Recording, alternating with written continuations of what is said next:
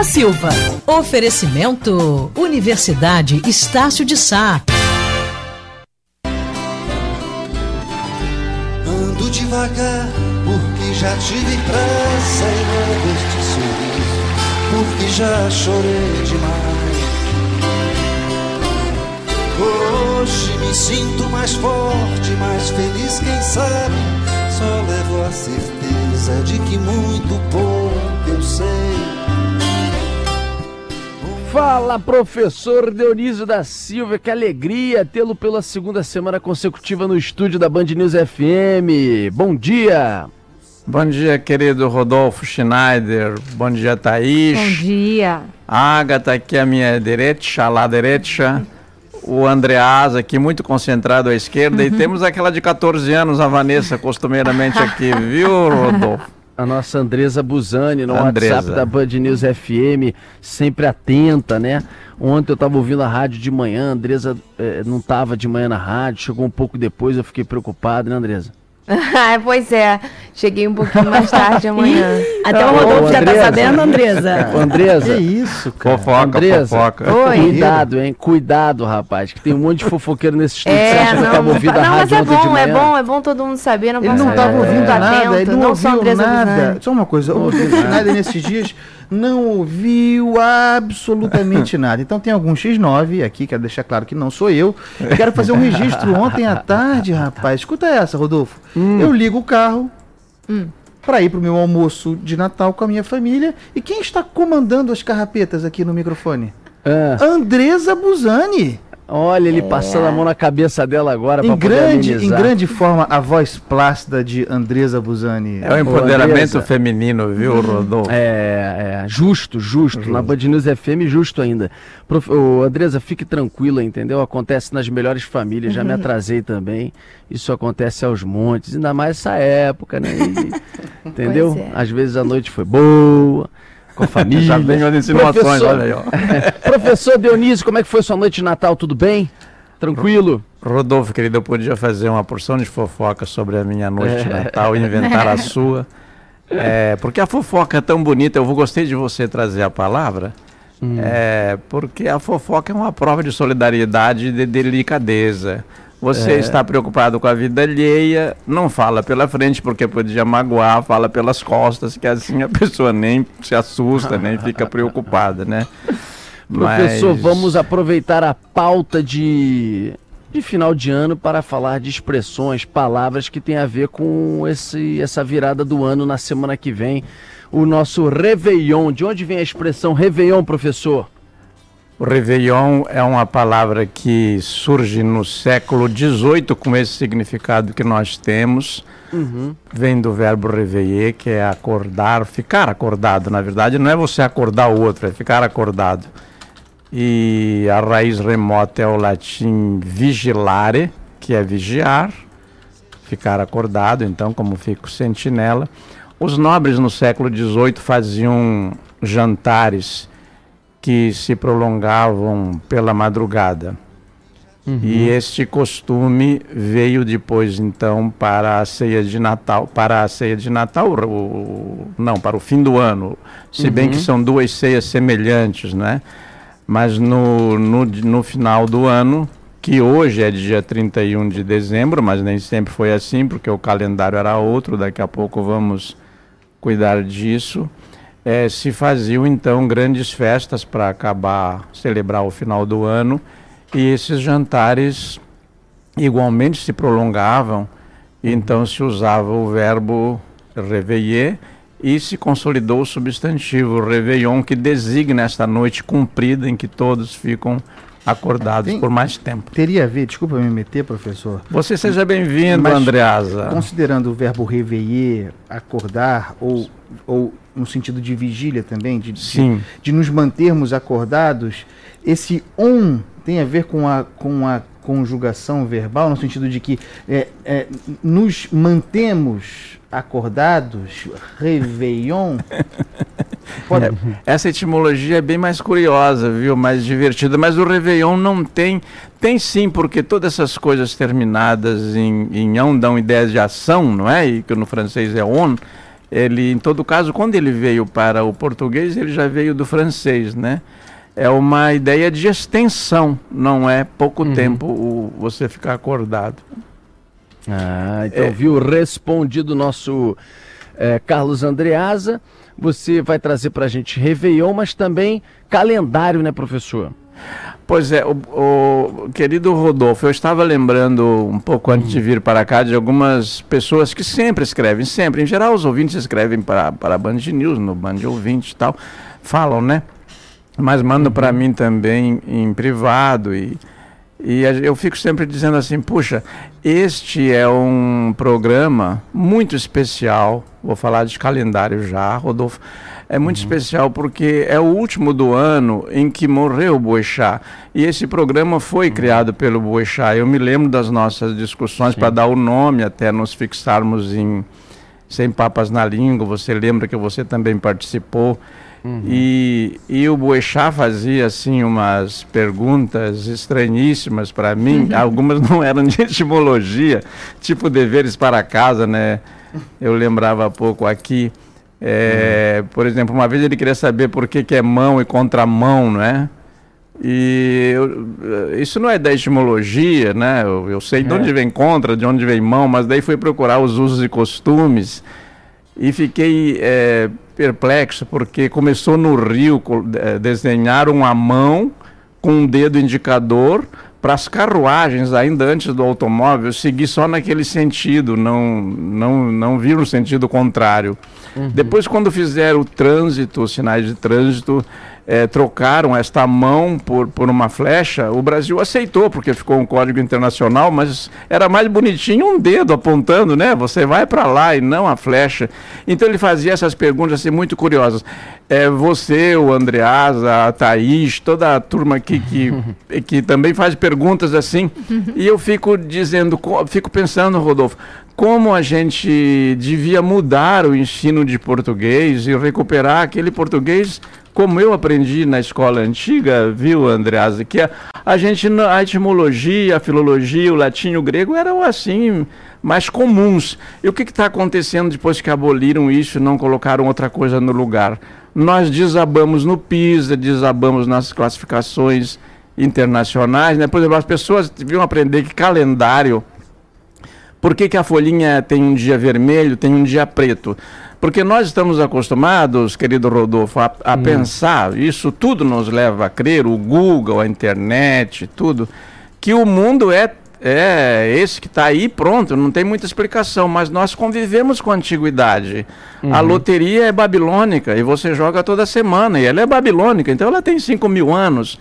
É, você lê horóscopo, o horóscopo é babilônico, então tem tem pelo menos 5 mil anos.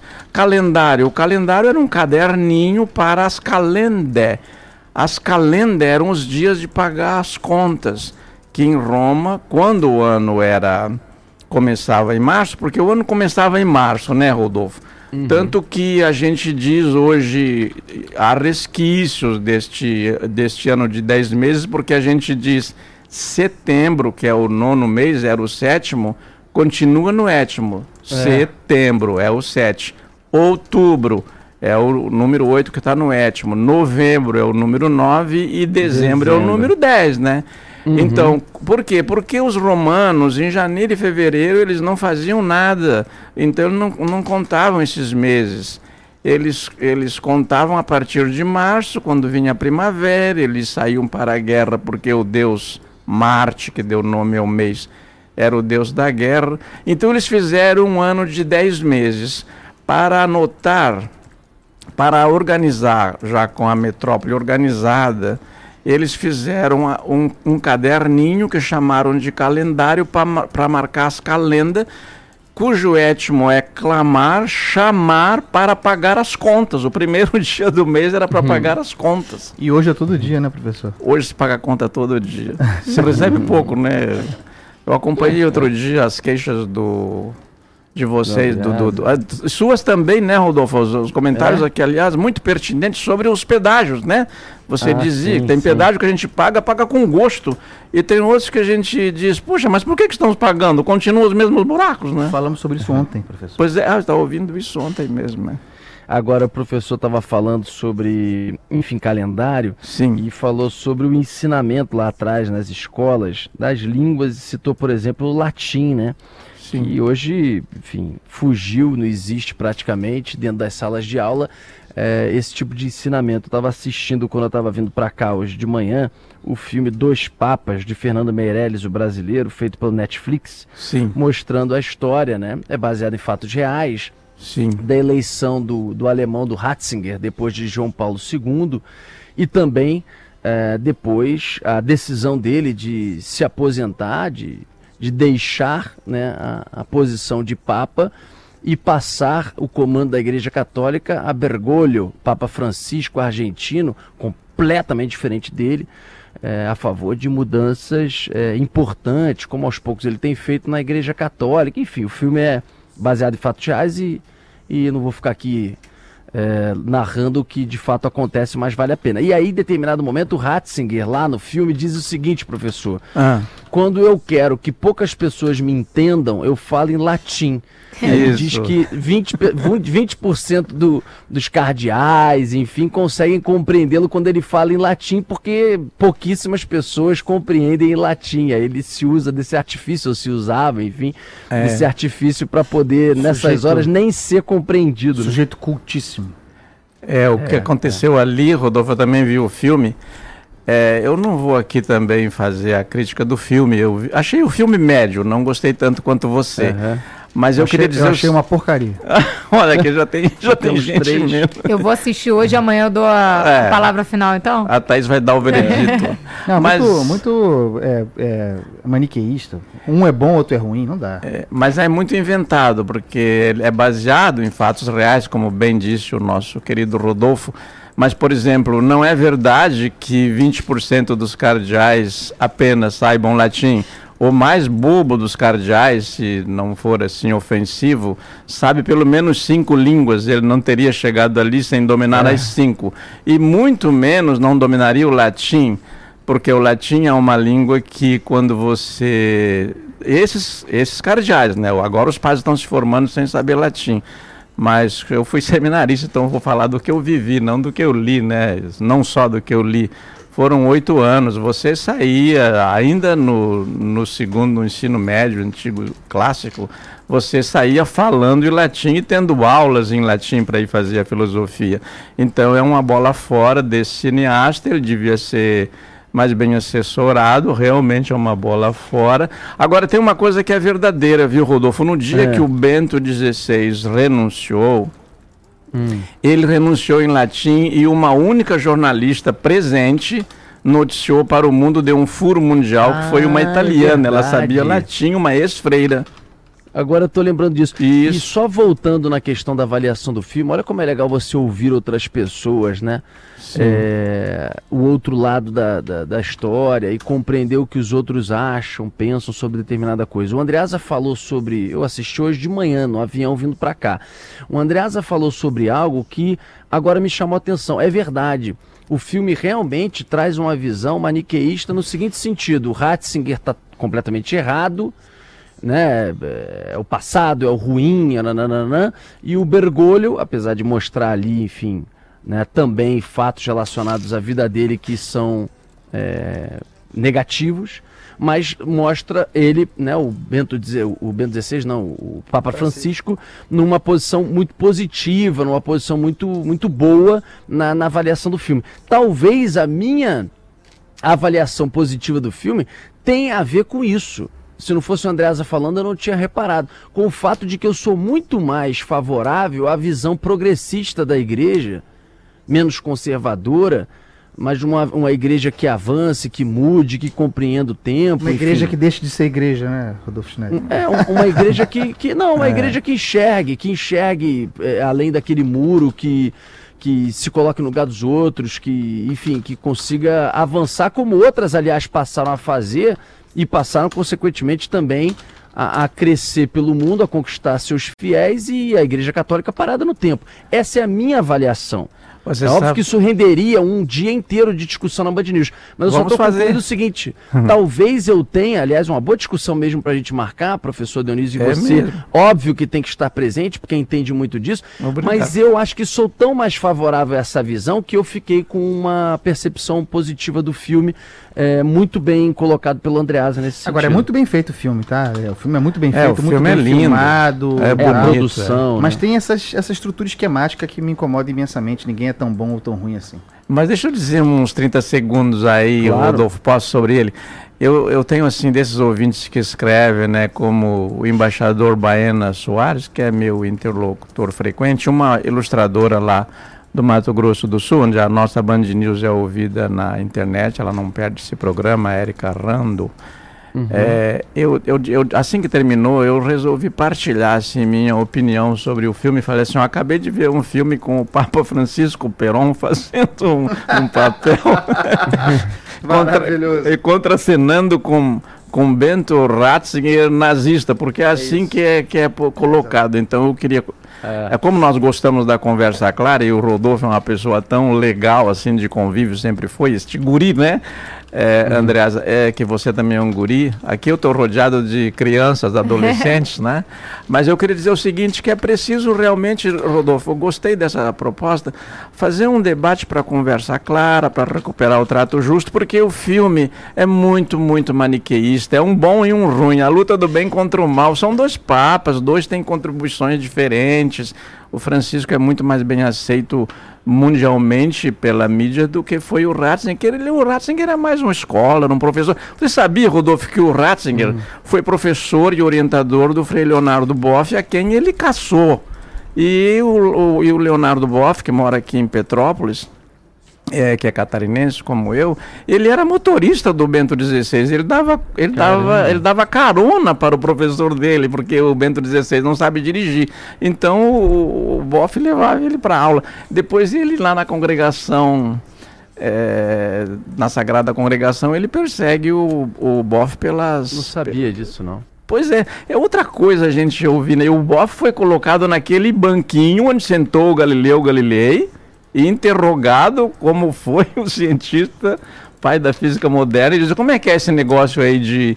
Porque é o seguinte, ó, resumindo, não quero ficar aqui, né? O, a tese do, de doutorado do, do Boff, orientada pelo Bento XVI, é muito bonita, é Jesus Cristo Libertador. Depois é que ele foi para essas coisas da, das comunidades eclesiais de base e tal, teologia da libertação com igreja, carisma e poder.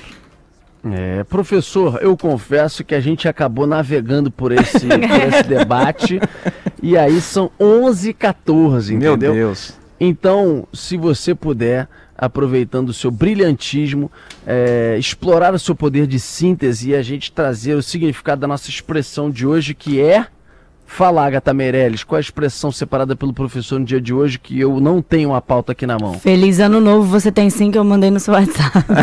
é, mas o WhatsApp fechou enquanto eu estava aqui com Feliz ah, ano novo. Presta atenção no serviço. É, é querido Rodolfo, feliz é uma palavra que vem lá do latim félix e a, e a, a origem remota indo-europeia é de gozo então, feliz é uma coisa boa, não no sentido de você desejar uma boa bebida, uma boa comida, um bom convívio, mas ele tem um sentido libidinoso, de sexo mesmo, né? O feliz. Uhum. E o ano novo é o ano porque do, do, no latim esse ano, nos com dois N's, ele faz aquilo que dá um ciclo, que é o mesmo étimo de anel, que se completa. Então, este vem um novo ciclo que se conta, né? Agora, depois de acrescentar os dois meses ao ano, em vez de 10, são 12 em todo o mundo. E é, é, é, que recomeça tudo. Como curiosidade final, já que você me pediu síntese, eu estou aqui muito prolixo, queria dizer uhum. que os anos, os calendários são lunares, eles se baseiam na lua, assim como a menstruação das mulheres e a gravidez. Não adianta contar por mês, mas por luas, não é?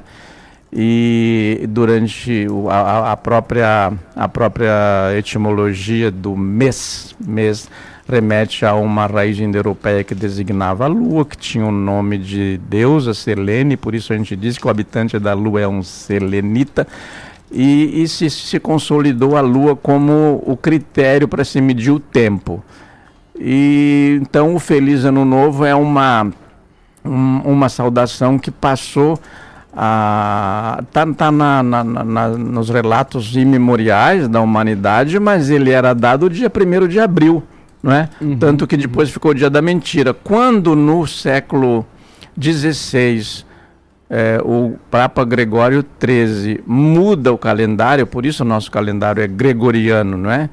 E, e tira 10 dias, no dia 4 de outubro, Rodolfo, de 1582, se seguiria o dia 5 no dia seguinte, né? No dia seguinte foi 15, 15 de uhum. outubro.